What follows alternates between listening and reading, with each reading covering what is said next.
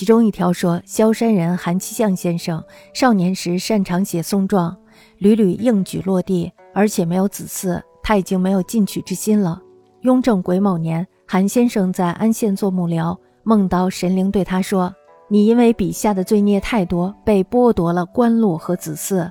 现在你治愈办案，仁义宽恕，神灵将赏赐你科举功名和儿子。赶快启程回去复试吧。”韩先生不相信。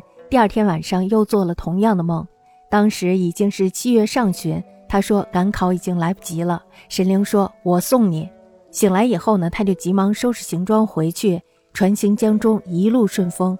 八月初二，竟然抵达了杭州，补办了手续，参加了乡试，考中了举人。第二年果然又得了一个儿子。汪焕曾治学严谨笃实，有古学者之风。他讲的事情不会是妄言误说。其曰：萧山韩七相先生少公刀笔，久困场屋，解无子，以决意进去矣。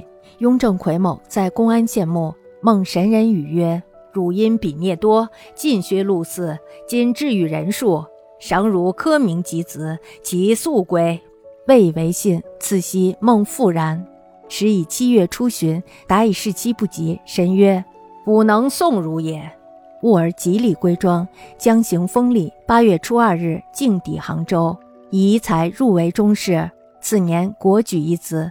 患增笃时，有古风，其所言当不忘。